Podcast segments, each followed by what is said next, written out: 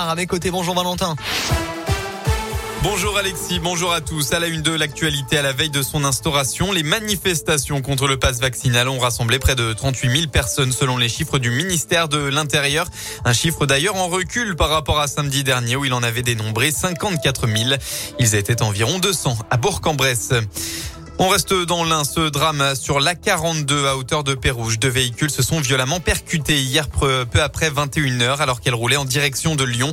Un bilan lourd, deux décès, un homme et une femme d'une trentaine d'années et un blessé grave, un homme de 54 ans. En Haute-Loire, hier, un autre grave accident s'est produit dans la zone d'activité de Corsac à Brive-Charensac. Un octogénaire a été percuté à faible allure alors qu'il traversait sur un passage piéton à la sortie d'un rond-point.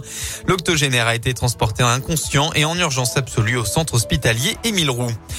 Notre région précurseur dans la lutte contre l'endométriose. Le 11 janvier dernier, Emmanuel Macron a fait de l'endométriose un enjeu de santé publique pour 2022. Deux jours plus tard, cette maladie qui touche 10% des femmes en France était reconnue comme une affection de longue durée par l'Assemblée nationale.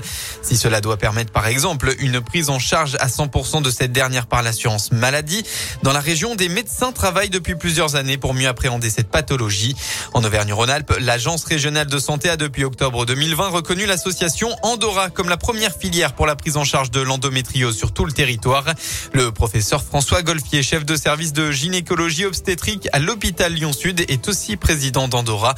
Il explique l'objectif de cette filière. Le réseau Andorra fonctionne sur le principe de réunions de concertation pluridisciplinaire dans lesquelles les dossiers de chaque patiente qui nous demande notre avis est discuté en collaboration entre des gynécologues, des radiologues, des médecins de la fertilité du secteur public et du secteur privé. Apporter des soins adaptés à chaque forme d'endométriose est vraiment l'objectif principal de façon à obtenir en permanence les meilleurs soins pour une patiente donnée. François Golfier espère que la prise de conscience nationale aboutisse à des actes, notamment pour permettre de diminuer considérablement le temps entre l'apparition des premiers symptômes et le diagnostic qui est de en moyenne 7 ans.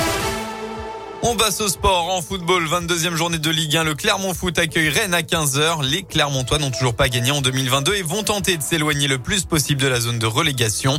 En rugby, ça passe malgré la défaite. L'ASM Clermont a été battu de peu par l'Ulster hier 34 à 31. Et malgré cet échec, le club s'est tout de même qualifié pour les huitièmes de finale de la Coupe de France grâce à la victoire de La Rochelle devant Glasgow. Voilà pour l'essentiel de l'actu. Un petit coup d'œil à la météo pour votre dimanche dans la région. Eh bien, le temps sera majoritairement clair, si ce n'est dans le Rhône ou dans l'un où une perturbation nuageuse dominera l'après-midi. Côté Mercure, enfin, vous aurez au maximum de votre journée entre 3 et 5 degrés.